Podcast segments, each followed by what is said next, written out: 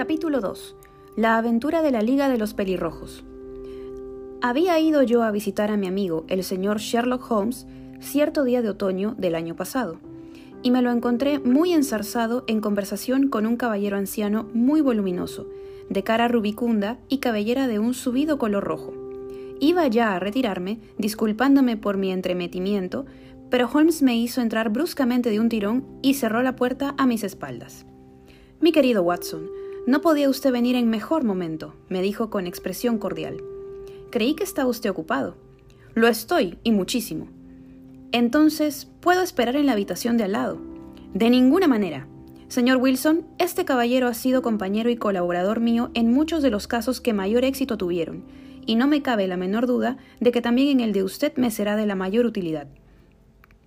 El voluminoso caballero hizo mención de ponerse en pie y me saludó con una inclinación de cabeza que acompañó de una rápida mirada interrogadora de sus ojillos medio hundidos en círculos de grasa. Tome asiento en el canapé, dijo Holmes, dejándose caer otra vez en su sillón y juntando las yemas de los dedos, como era su costumbre, cuando se hallaba de humor reflexivo. De sobra sé, mi querido Watson, que usted participa de mi afición a todo lo que es raro y se sale de los convencionalismos y de la monótona rutina de la vida cotidiana. Usted ha demostrado el deleite que eso le produce, como el entusiasmo que le ha impulsado a escribir la crónica de tantas de mis aventurillas, procurando embellecerlas hasta cierto punto, si usted me permite la frase.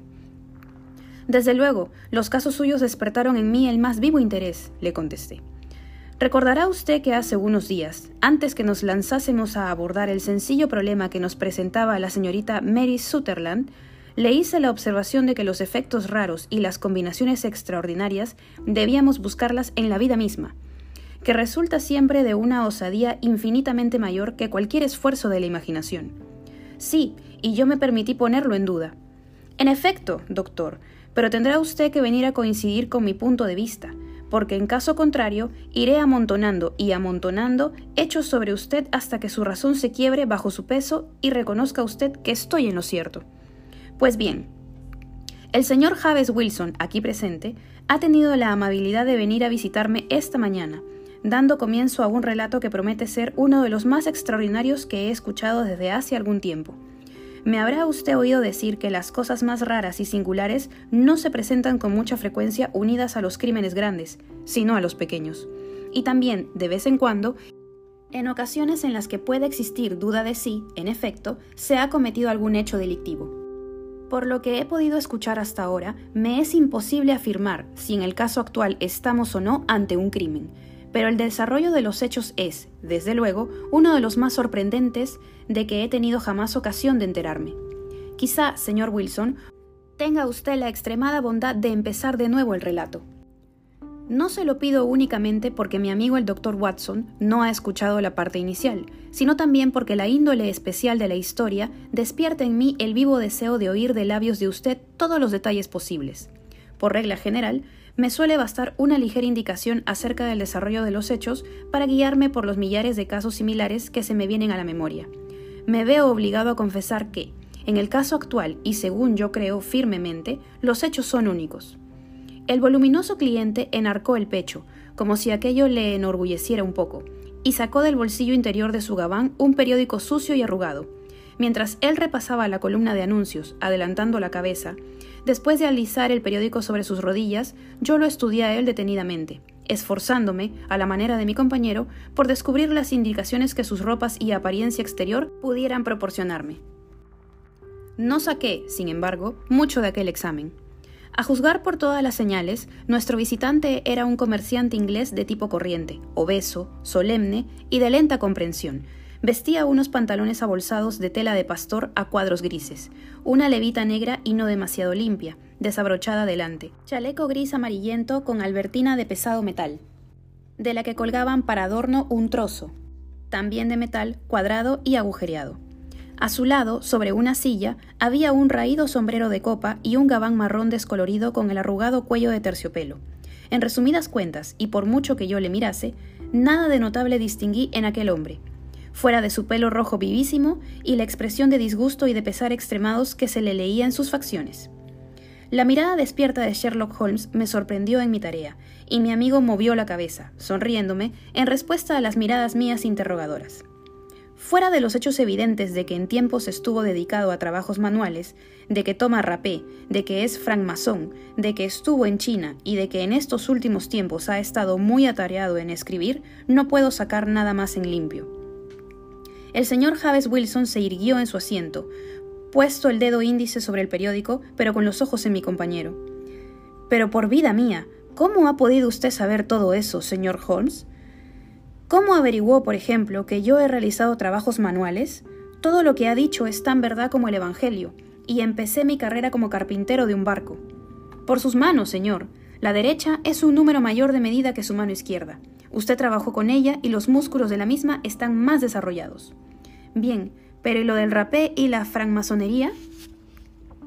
No quiero hacer una ofensa a su inteligencia explicándole de qué manera he descubierto eso, especialmente porque, contrariando bastante las reglas de vuestra orden, usa usted un alfiler de corbata que representa un arco y un compás. Ah, se me había pasado eso por alto. Pero, ¿y lo de la escritura? ¿Y qué otra cosa puede significar el que el puño derecho de su manga esté tan lustroso en una anchura de 5 pulgadas, mientras que el izquierdo muestra una superficie lisa cerca del codo, indicando el punto en que lo apoya sobre el pupitre? Bien, ¿y lo de China? El pez que lleva usted tatuado más arriba de la muñeca solo ha podido ser dibujado en China. Yo llevo realizado un pequeño estudio acerca de los tatuajes y he contribuido incluso a la literatura que trata de ese tema. El detalle de colorear las escamas del pez con un leve color sonrosado es completamente característico de China. Si, además de eso, veo colgar de la cadena de su reloj una moneda china, el problema se simplifica aún más.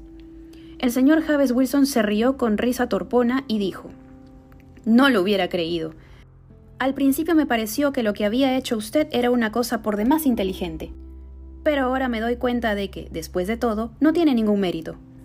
Comienzo a creer, Watson, dijo Holmes, que es un error de parte mía el dar explicaciones. Omne ignotum pro magnifico. Como no ignora usted, y si yo sigo siendo tan ingenuo, mi pobre celebridad, mucha o poca, va a naufragar. ¿Puede enseñarme usted ese anuncio, señor Wilson? Sí, ya lo encontré, contestó él. Con su dedo grueso y colorado fijó hacia la mitad de la columna. Aquí está. De aquí empezó todo. Léalo usted mismo, señor. Le quité el periódico y leí lo que sigue a la Liga de los Pelirrojos. Con cargo al legado del difunto Ezequiel Hopkins, Penn, Estados Unidos, se ha producido otra vacante que da derecho a un miembro de la Liga a un salario de 4 libras semanales a cambio de servicios de carácter puramente nominal. Todos los pelirrojos sanos de cuerpo y de inteligencia y de edad superior a los 21 años pueden optar al puesto. Presentarse personalmente el lunes a las 11 a Duncan Ross en las oficinas de la Liga Pope's Court número 7, Fleet Street. ¿Qué diablos puede significar esto? exclamé después de leer dos veces el extraordinario anuncio.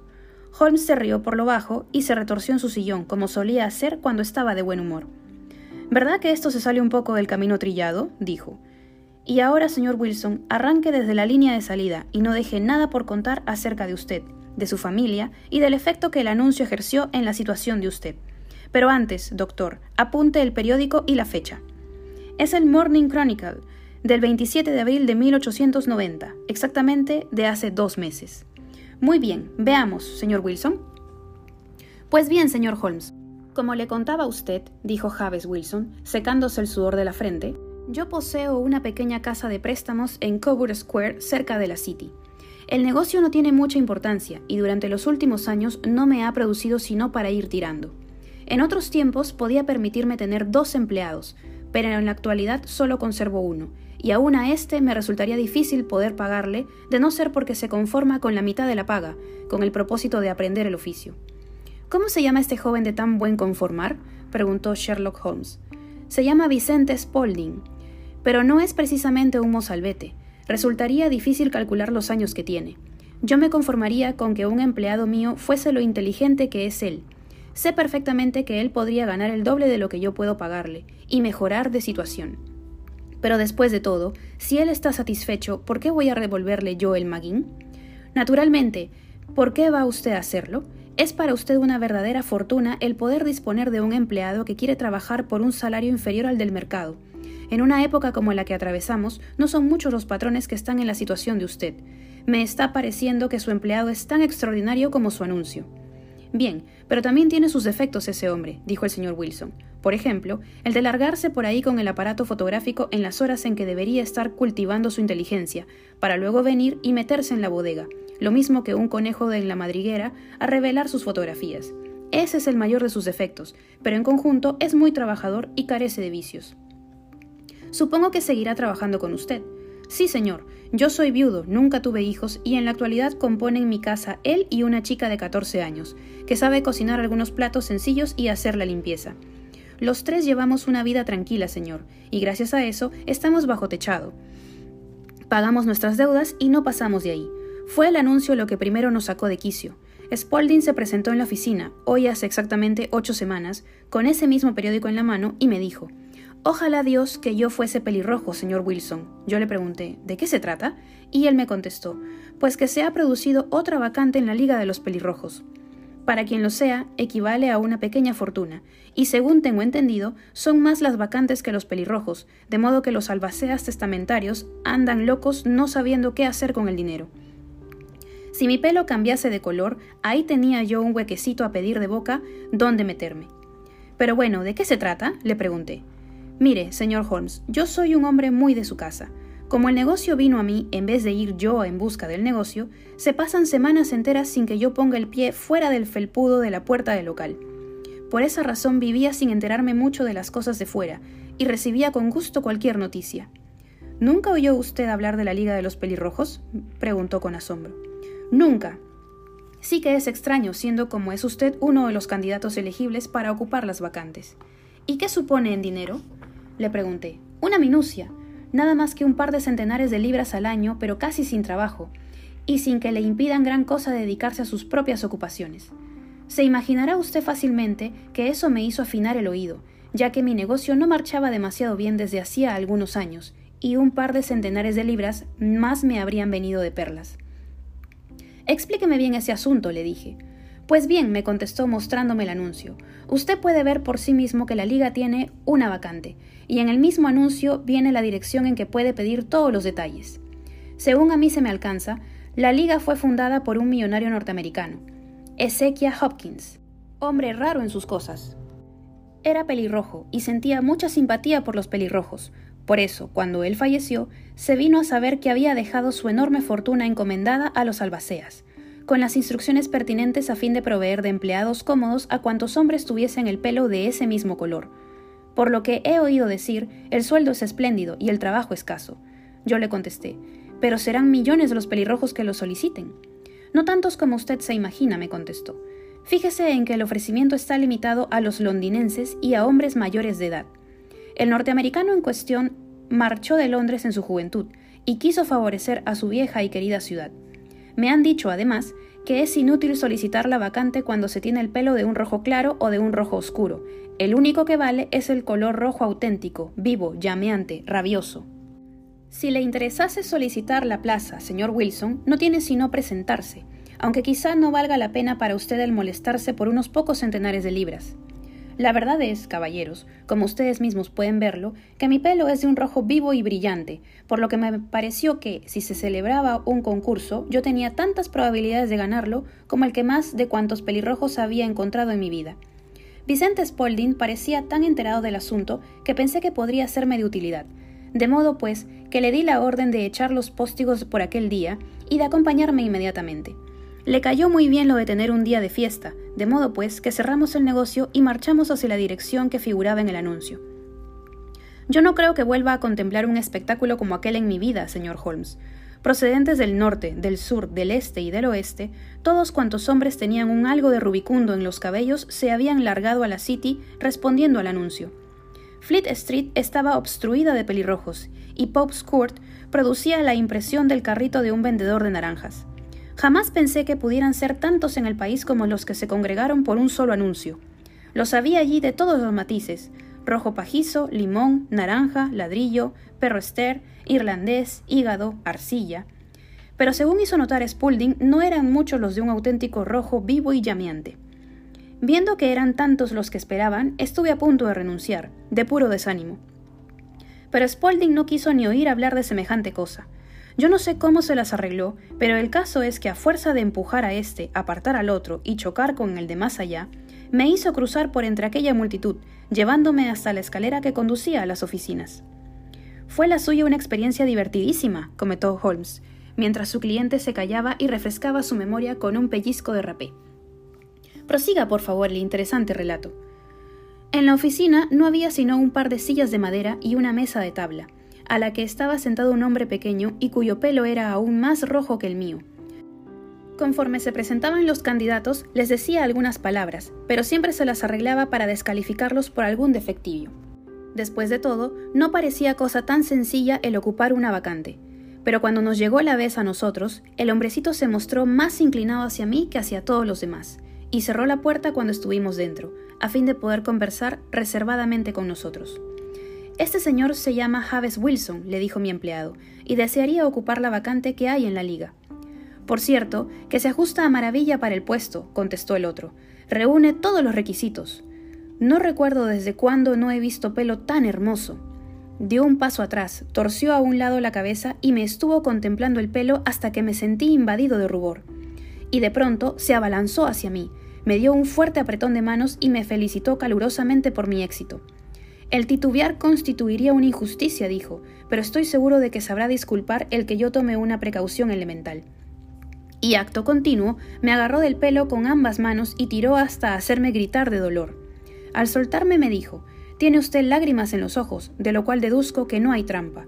Es preciso que tengamos sumo cuidado, porque ya hemos sido engañados en dos ocasiones, una de ellas con peluca postiza y la otra con el tinte.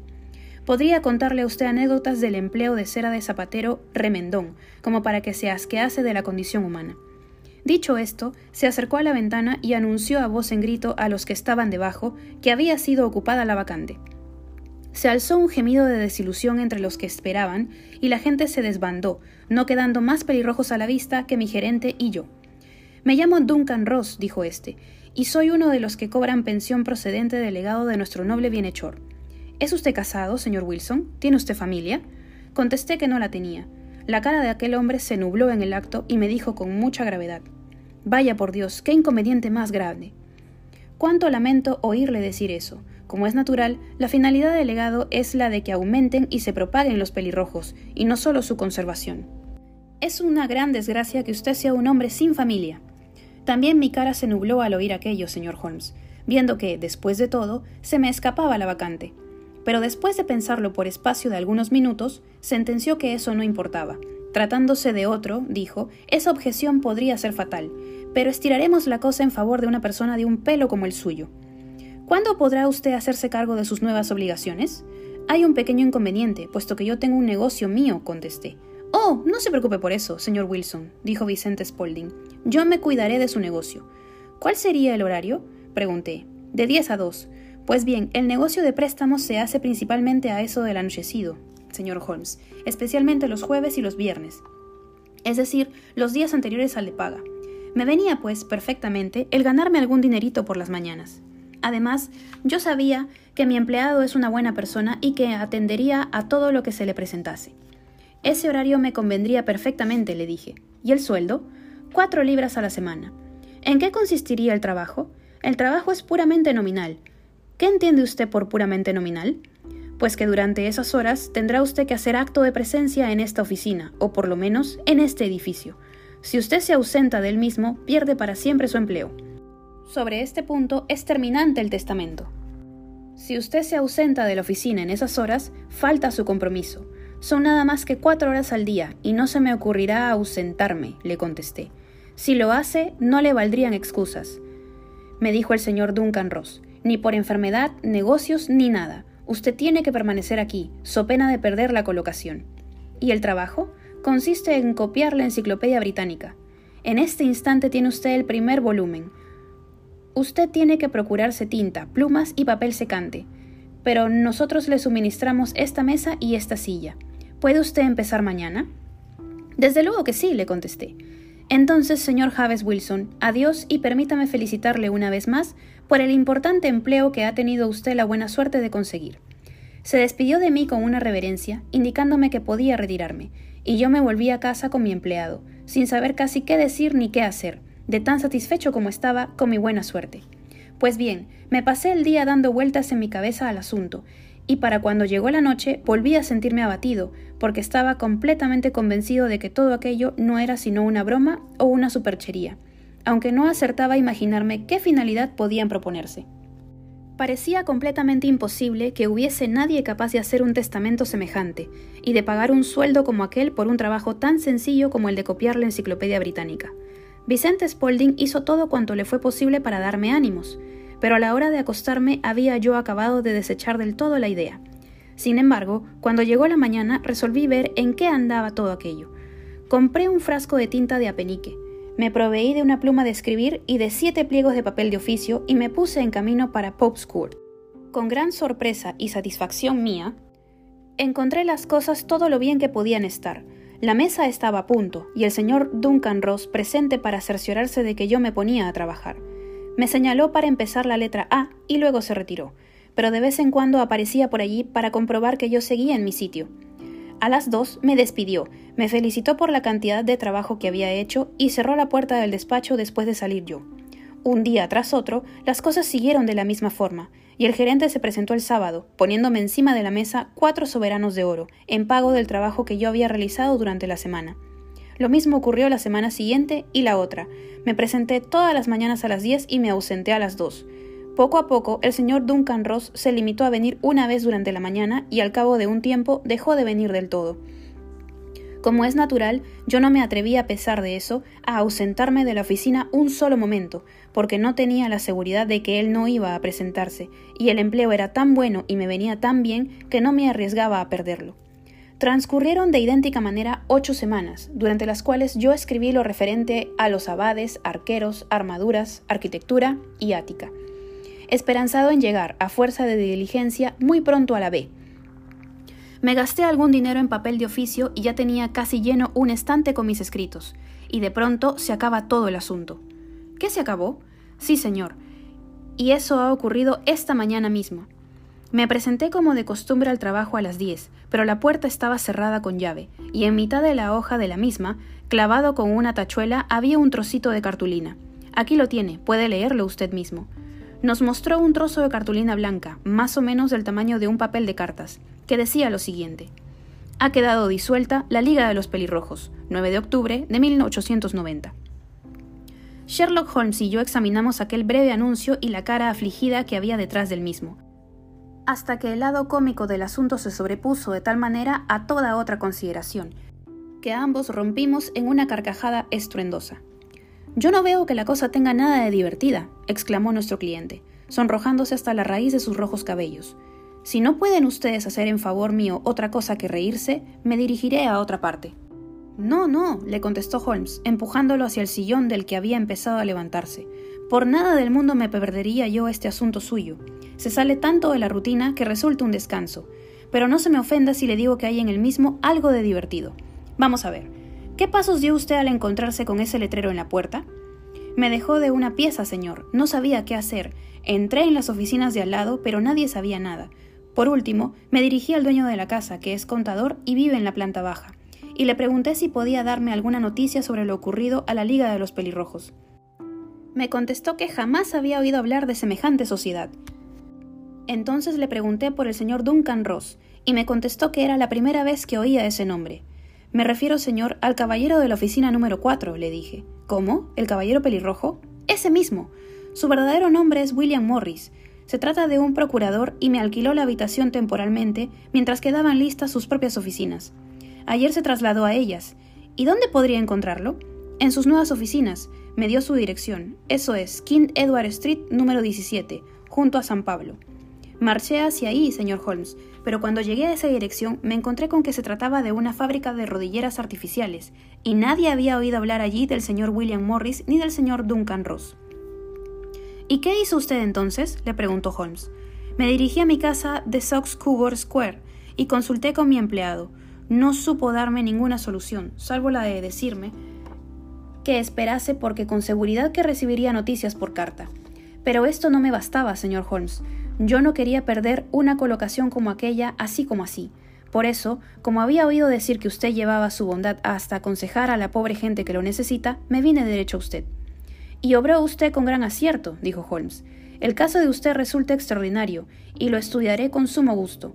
De lo que usted me ha informado, deduzco que aquí están en juego cosas mucho más graves de lo que a primera vista parece. ¿Que si se juegan cosas graves? dijo el señor Javes Wilson. Yo, por mi parte, pierdo nada menos que cuatro libras semanales. Por lo que a usted respecta, le hizo notar Holmes, no veo que usted tenga queja alguna contra esa extraordinaria liga. Todo lo contrario, por lo que le he oído decir, usted se ha embolsado unas 30 libras, dejando fuera de consideración los minuciosos conocimientos que ha adquirido sobre cuántos temas caen bajo la letra A. A usted no le han causado ningún perjuicio. No, señor, pero quiero saber de esa gente, enterarme de quiénes son y qué se propusieron haciéndome esta jugarreta, porque se trata de una jugarreta. La broma le salió cara, ya que les ha costado 32 libras. Procuraremos ponerle en claro esos extremos. Empecemos por un par de preguntas, señor Wilson. Ese empleado suyo, que fue quien primero le llamó la atención acerca del anuncio, ¿qué tiempo llevaba con usted? Cosa de un mes. ¿Cómo fue el venir a pedirle empleo? Porque puse un anuncio. ¿No se presentaron más aspirantes que él? Se presentaron en número de una docena. ¿Por qué se decidió usted por él? Porque era listo y se ofrecía barato. A mitad de salario, ¿verdad? Sí. ¿Cómo es ese Vicente Spaulding? Pequeño, grueso, muy activo, imberbe, aunque no bajará de los 30 años. Tiene en la frente una mancha blanca de salpicadura de algún ácido. Holmes se irguió en su asiento muy excitado y dijo: Me lo imaginaba. ¿Nunca se fijó usted en si tiene las orejas agujereadas como para llevar pendientes? Sí, señor. Me contó que se las había agujereado una gitana cuando era todavía muchacho. Ajá, dijo Holmes, recostándose de nuevo en su asiento. ¿Y sigue todavía en casa de usted? Sí, señor. No hace sino un instante que lo dejé. ¿Y estuvo bien atendido el negocio de usted durante su ausencia? No tengo queja alguna, señor. De todos modos, poco es el negocio que se hace por las mañanas. Con esto me basta, señor Wilson. Tendré mucho gusto en exponerle mi opinión acerca de este asunto dentro de un par de días. Hoy es sábado. Espero haber llegado a una conclusión allá para el lunes. Veamos, Watson, me dijo Holmes una vez que se hubo marchado nuestro visitante. ¿Qué saca usted en limpio de todo esto? Yo no saco nada, le contesté con franqueza. Es un asunto por demás misterioso. Por regla general, me dijo Holmes, cuanto más estrambótica es una cosa, menos misteriosa suele resultar. Los verdaderamente desconcertantes son esos crímenes vulgares y adocenados, de igual manera que un rostro corriente es el más difícil de identificar, pero en este asunto de ahora tendré que actuar con rapidez. ¿Y qué va usted a hacer? le pregunté. Fumar, me respondió. Es un asunto que me llevará sus tres buenas pipas, y yo le pido a usted que no me dirija la palabra durante cincuenta minutos. Sherlock Holmes se hizo un ovillo en su sillón, levantando las rodillas hasta tocar su nariz aguileña, y de ese modo permaneció con los ojos cerrados y la negra pipa de arcilla apuntando fuera igual que el pico de algún extraordinario pajarraco. Yo había llegado a la conclusión de que se había dormido, y yo mismo estaba cabeceando, pero Holmes saltó de pronto de su asiento con el gesto de un hombre que ha tomado una resolución y dejó la pipa encima de la repisa de la chimenea diciendo Esta tarde toca Sarasate en St. James Hall. ¿Qué opina usted, Watson? ¿Pueden sus enfermos prescindir de usted durante algunas horas? Hoy no tengo nada que hacer, mi clientela no me acapara nunca mucho. En ese caso, póngase el sombrero y acompáñeme. Pasaré primero por la City y por el camino podemos almorzar alguna cosa. Me he fijado en que el programa incluye mucha música alemana, que resulta más de mi gusto que la italiana y la francesa. Es música introspectiva y yo quiero hacer un examen de conciencia. Vamos. Hasta Altersgate hicimos el viaje en el ferrocarril subterráneo. Un corto paseo nos llevó hasta Seix Coburg Square, escenario del extraño relato que habíamos escuchado por la mañana.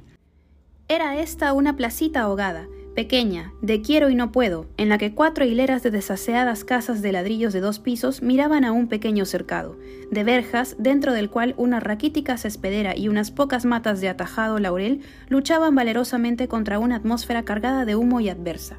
Tres bolas doradas y un rótulo marrón con el nombre Javes Wilson en letras blancas en una casa que hacía esquina servían de anuncio al local en que nuestro pelirrojo cliente realizaba sus transacciones. Sherlock Holmes se detuvo delante del mismo, ladeó la cabeza y lo examinó detenidamente con ojos que brillaban entre sus encogidos párpados. Después caminó despacio calle arriba y luego calle abajo hasta la esquina, siempre con la vista clavada en los edificios. Regresó por último hasta la casa del prestamista y después de golpear con fuerza dos o tres veces en el suelo con el bastón, se acercó a la puerta y llamó. Abrió en el acto un joven de aspecto despierto, bien afeitado, y le invitó a entrar. No, gracias. Quería solo preguntar por dónde se va a Strand, dijo Holmes. Tres a la derecha y luego cuatro a la izquierda, contestó el empleado, apresurándose a cerrar. He ahí un individuo listo, comentó Holmes cuando nos alejábamos. En mi opinión, es el cuarto en listeza de Londres y en cuanto a audacia, quizá pueda aspirar a ocupar el tercer lugar. He tenido antes de ahora ocasión de intervenir en asuntos relacionados con él. Es evidente, dije yo, que el empleado del señor Wilson entra por mucho en este misterio de la Liga de los Pelirrojos. Estoy seguro de que usted le preguntó el camino únicamente para tener ocasión de echarle la vista encima. No a él, ¿A quién entonces? A las rodilleras de sus pantalones. ¿Y qué vio usted en ellas? Lo que esperaba ver. ¿Y por qué golpeó usted el suelo de la acera?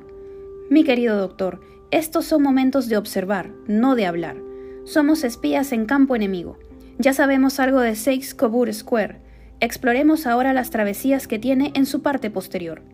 La carretera por la que nos metimos al doblar la esquina de la apartada plaza de Seix Coburg presentaba con esta el mismo contraste que la cara de un cuadro con su reverso. Estábamos ahora en una de las arterias principales por donde discurre el tráfico de la City hacia el norte y hacia el oeste.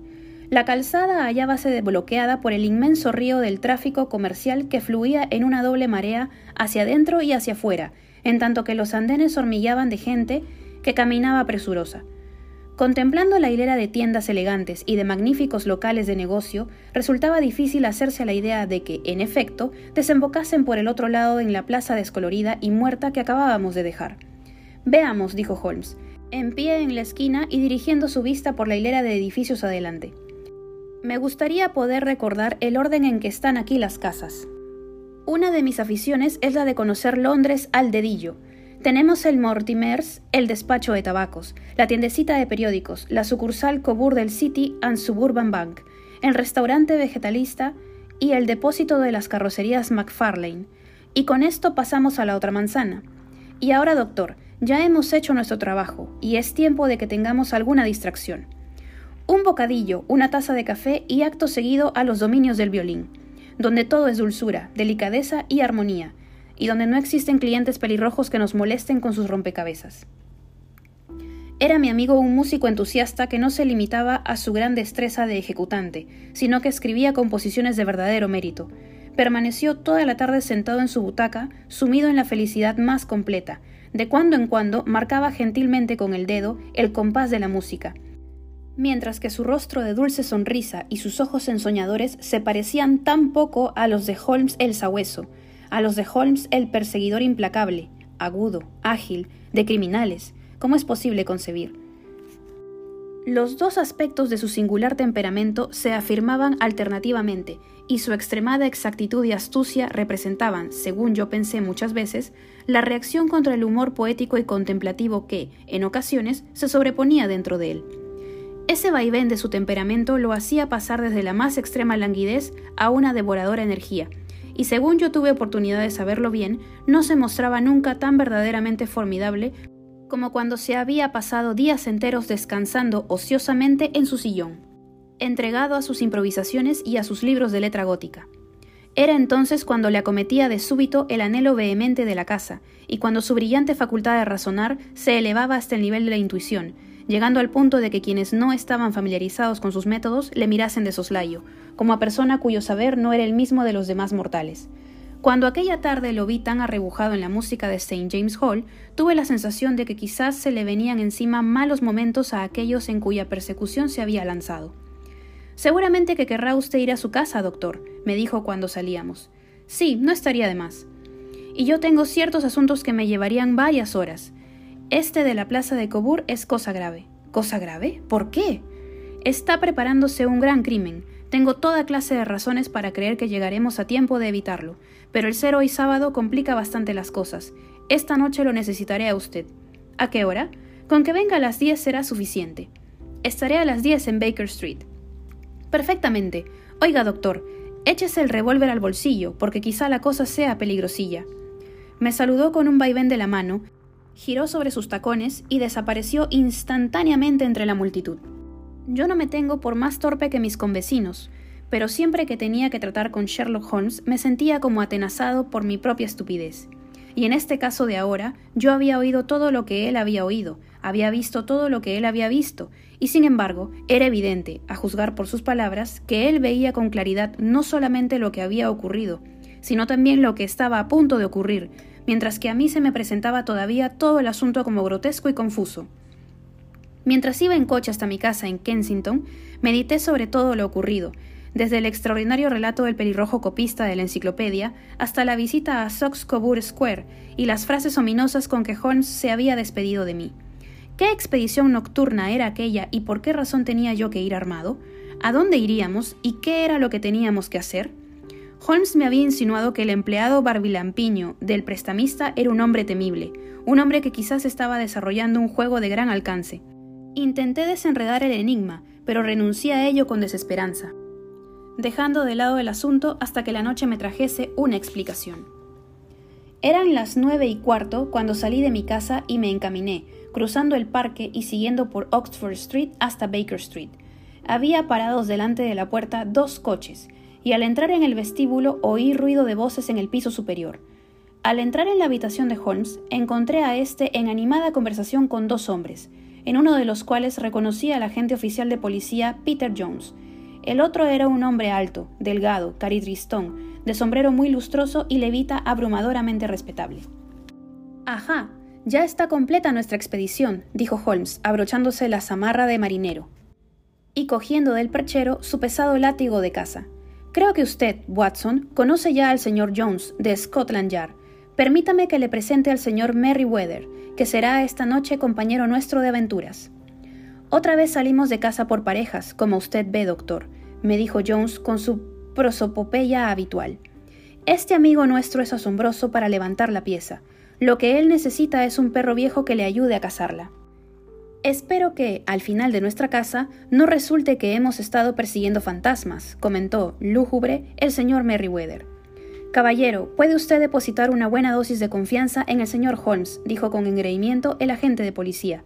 Él tiene pequeños métodos propios, y estos son, si él no se ofende porque yo se lo diga, demasiado teóricos y fantásticos, pero lleva dentro de sí mismo a un detective hecho y derecho. No digo nada de más afirmando que en una o dos ocasiones, tales como el asunto del asesinato de Sholto y del tesoro de Agra, ha andado más cerca de la verdad que la organización policíaca. Me basta con que usted diga eso, señor Holmes, respondió con deferencia el desconocido, pero reconozco que he hecho de menos mi partida de cartas. Por vez primera en 27 años dejo de jugar mi partida de cartas un sábado por la noche. Creo, le hizo notar Sherlock Holmes, que esta noche se juega usted algo de mucha mayor importancia que todo lo que se ha jugado hasta ahora, y que la partida le resultará más emocionante.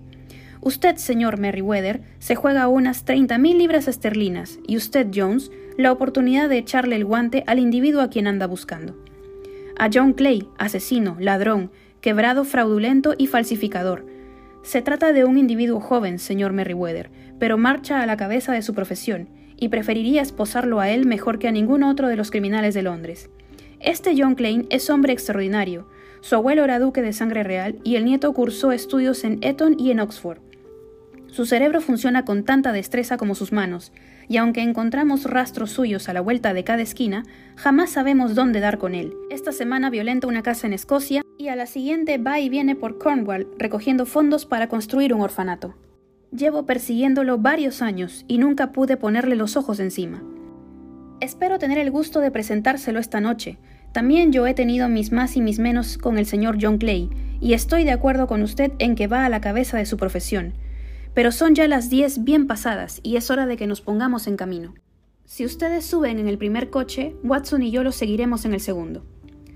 Sherlock Holmes no se mostró muy comunicativo durante nuestro largo trayecto en coche, y se arrellanó en su asiento, tarareando melodías que había oído aquella tarde. Avanzamos traqueteando por un laberinto inacabable de calles alumbradas con gas y desembocamos por fin en Farringdon Street. Ya estamos llegando, comentó mi amigo. Este Merriweather es director de un banco, y el asunto le interesa de una manera personal.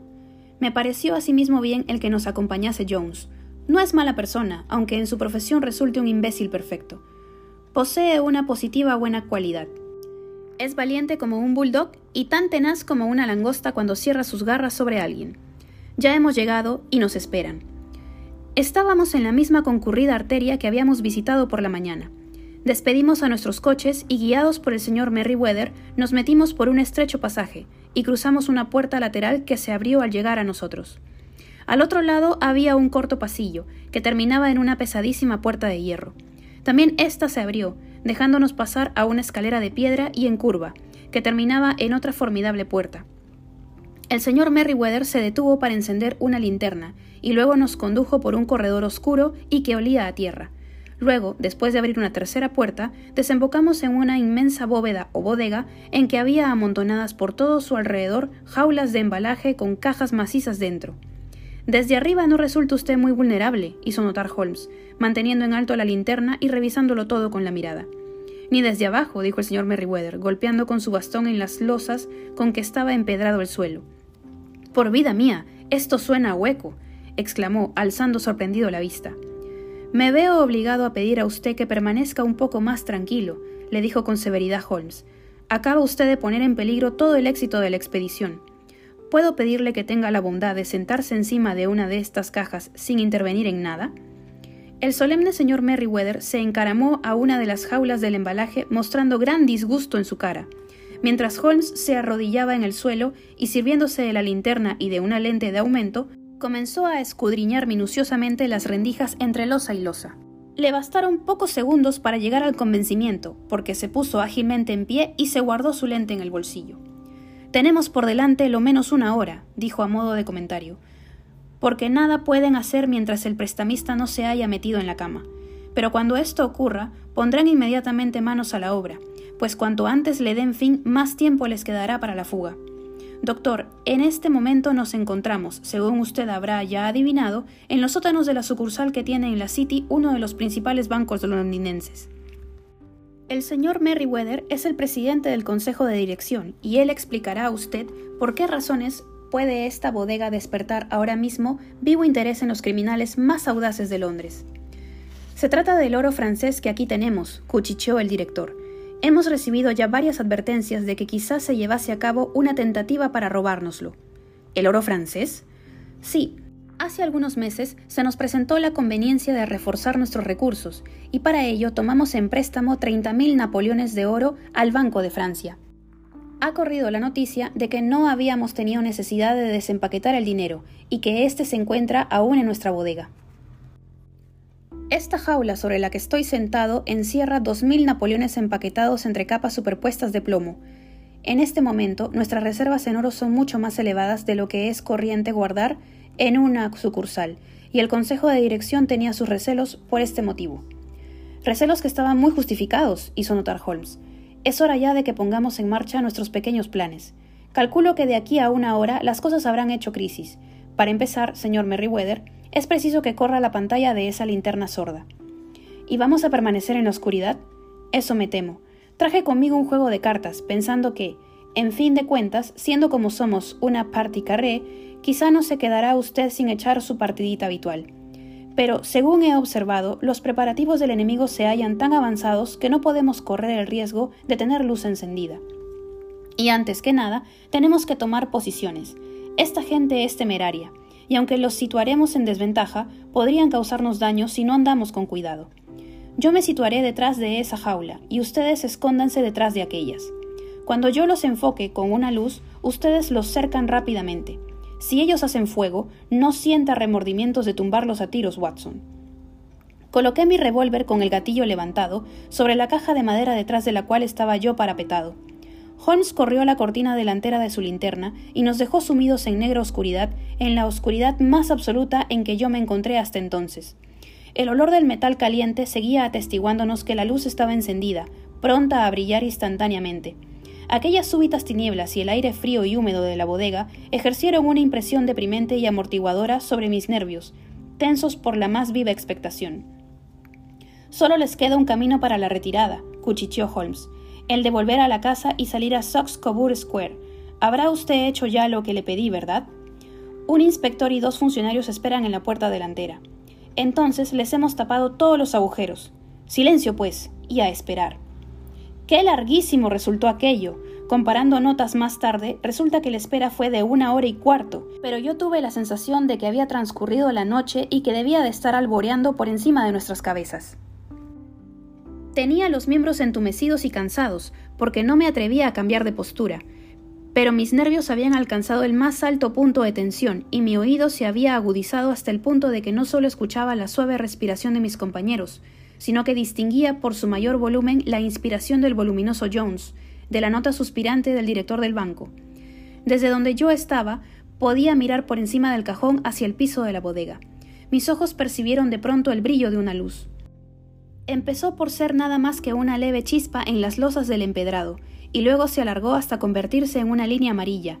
De pronto, sin ninguna advertencia ni ruido, pareció abrirse un desgarrón y apareció una mano blanca, femenina casi, que tanteó por el centro de la pequeña superficie de luz. Por espacio de un minuto o más, sobresalió la mano del suelo, con sus inquietos dedos. Se retiró luego tan súbitamente como había aparecido, y todo volvió a quedar sumido en la oscuridad, menos una chispita cárdena, reveladora de una grieta entre las losas. Pero esa desaparición fue momentánea. Una de las losas, blancas y anchas, giró sobre uno de sus lados, produciendo un ruido chirriante, de desgarramiento, dejando abierto un hueco cuadrado, por el que se proyectó hacia afuera la luz de una linterna. Asomó por encima de los bordes una cara barbilampiña, infantil, que miró con gran atención a su alrededor y luego, haciendo palanca con las manos a un lado y otro de la abertura, se alzó hasta sacar primero los hombros, luego la cintura y apoyó por fin una rodilla encima del borde. Un instante después se irguió en pie a un costado del agujero, ayudando a subir a un compañero, delgado y pequeño como él, de cara pálida y una mata de pelo de un rojo vivo. No hay nadie, cuchicheó. ¿Tienes el cortafrío y los talegos? Válgame Dios. Salta, Archie, salta. Yo le haré frente. Sherlock Holmes había saltado de su escondite, agarrando al intruso por el cuello de la ropa. El otro se zambulló en el agujero, y yo pude oír el desgarrón de sus faldones en los que Jones había hecho presa. Centelló la luz en el cañón de un revólver, pero el látigo de caza de Holmes cayó sobre la muñeca del individuo y el arma fue a parar al suelo, produciendo un ruido metálico entre las losas. Es inútil, John Clay, le dijo Holmes, sin alterarse. No tiene usted la menor probabilidad a su favor. Ya lo veo, contestó el otro con la mayor sangre fría. Supongo que mi compañero está a salvo, aunque por lo que veo se han quedado ustedes con las colas de su chaqueta. Le esperan tres hombres a la puerta, dijo Holmes. ¿Ah, sí? Por lo visto no se le ha escapado a usted detalle. Le felicito. Y yo a usted, le contestó Holmes. Su idea de los pelirrojos tuvo gran novedad y eficacia. Enseguida va usted a encontrarse con su compinche, dijo Jones. Es más ágil que yo descolgándose por los agujeros. Alargue las manos mientras le coloco las pulseras. Haga el favor de no tocarme con sus manos sucias, comentó el preso, en el momento en que se oyó el clic de las esposas al cerrarse. Quizá ignore que corre por mis venas sangre real tenga también la amabilidad de darme el tratamiento de señor y de pedirme las cosas por favor. Perfectamente, dijo Jones, abriendo los ojos y con una risita. ¿Se digna, señor, caminar escaleras arriba para que podamos llamar a un coche y conducir a Su Alteza hasta la comisaría? Así está mejor, contestó John Klein serenamente. Nos saludó a los tres con una gran inclinación cortesana y salió de allí tranquilo, custodiado por el detective. Señor Holmes, dijo el señor Merriweather mientras íbamos tras ellos, después de salir de la bodega, yo no sé cómo podrá el banco agradecérselo y recompensárselo. No cabe duda de que usted ha sabido descubrir y desbaratar del modo más completo una de las tentativas más audaces de robo de bancos que yo he conocido. Tenía mis pequeñas cuentas que saldar con el señor John Clay, contestó Holmes. El asunto me ha ocasionado algunos pequeños desembolsos que espero que el banco me reembolsará. Fuera de eso, estoy ampliamente recompensado con esta experiencia, que es en muchos aspectos única, y con haberme podido enterar del extraordinario relato de la Liga de los Pelirrojos. Ya de mañana, sentados frente a sendos vasos de whisky con soda en Baker Street, me explicó Holmes. Comprenda usted, Watson. Resultaba evidente desde el principio que la única finalidad posible de ese fantástico negocio del anuncio de la liga y del copiar la enciclopedia tenía que ser el alejar durante un número determinado de horas todos los días a este prestamista, que tiene muy poco de listo. El medio fue muy raro, pero la verdad es que habría sido difícil inventar otro mejor. Con seguridad que fue el color del pelo de su cómplice lo que sugirió la idea al cerebro ingenioso de Clay. Las cuatro libras semanales eran un espejuelo que forzosamente tenía que atraerlo. ¿Y qué suponía eso para ellos que se jugaban en el asunto muchos millares? Insertan el anuncio, uno de los granujas alquila temporalmente la oficina y el otro incita al prestamista a que se presente a solicitar el empleo, y entre los dos se las arreglan para conseguir que esté ausente todos los días laborables. Desde que me enteré de que el empleado trabajaba a mitad de sueldo, vi con claridad que tenía algún motivo importante para ocupar aquel empleo. ¿Y cómo llegó usted a adivinar ese motivo? Si en la casa hubiese habido mujeres, habría sospechado que se trataba de un vulgar enredo amoroso. Pero no había que pensar en ello. El negocio que el prestamista hacía era pequeño, y no había nada dentro de la casa que pudiera explicar una preparación tan complicada y un desembolso como el que estaban haciendo. Por consiguiente, era por fuerza algo que estaba fuera de la casa. ¿Qué podía ser? Me dio en qué pensar la afición del empleado a la fotografía y el truco suyo de desaparecer en la bodega. La bodega. En ella estaba uno de los extremos de la complicada madeja. Pregunté detalles acerca del misterioso empleado y me encontré con que tenía que habérmelas con uno de los criminales más calculadores y audaces de Londres. Este hombre estaba realizando en la bodega algún trabajo que le exigía varias horas todos los días, y esto por espacio de meses. ¿Qué puede ser? volví a preguntarme. No me quedaba sino pensar que estaba abriendo un túnel que desembocaría en algún otro edificio. A ese punto había llegado cuando fui a visitar el lugar de la acción. Lo sorprendí a usted cuando golpeé el suelo con mi bastón, lo que yo buscaba era descubrir si la bodega se extendía hacia la parte delantera o hacia la parte posterior. No daba a la parte delantera. Tiré entonces de la campanilla y acudió, como yo esperaba, el empleado. Él y yo hemos librado algunas escaramuzas, pero nunca nos habíamos visto, apenas si me fijé en su cara. Lo que yo deseaba ver eran sus rodillas. Usted mismo debió de fijarse en lo desgastadas y llenas de arrugas y de manchas que estaban pregonaban las horas que se había pasado socavando el agujero. Ya solo quedaba por determinar hacia dónde lo abrían. Doblé la esquina, me fijé en que el City and Suburban Bank daba al local de nuestro amigo, y tuve la sensación de haber resuelto el problema. Mientras usted, después del concierto, marchó en coche a su casa, yo me fui de visita a Scotland Yard y a casa del presidente del directorio del banco, con el resultado que usted ha visto. ¿Y cómo pudo usted afirmar que realizarían esta noche su tentativa? le pregunté. Pues bien, al cerrar las oficinas de la Liga daban con ello a entender que ya les tenían sin cuidado la presencia del señor Javes Wilson, en otras palabras, que habían terminado su túnel. Pero resultaba fundamental que lo aprovechasen pronto, ante la posibilidad de que fuese descubierto, o el oro trasladado a otro sitio. Les convenía el sábado, mejor que otro día cualquiera, porque les proporcionaba dos días para huir. Por todas esas razones, yo creí que vendrían esta noche, Hizo usted sus deducciones magníficamente, exclamé con admiración sincera. La cadena es larga, pero sin embargo, todos sus eslabones suenan a cosa cierta. Me libró de mi fastidio, contestó Holmes bostezando. Por desgracia, ya estoy sintiendo que otra vez se apodera de mí. Mi vida se desarrolla en un largo esfuerzo por huir de las vulgaridades de la existencia. Estos pequeños problemas me ayudan a conseguirlo. Y es usted un benefactor de la raza humana, le dije yo. Holmes se encogió de hombros y contestó a modo de comentario. Pues bien, en fin de cuentas, quizá tengan alguna pequeña utilidad. El hombre no es nada, el trabajo es todo, según escribió Gustave Flaubert a George Sand.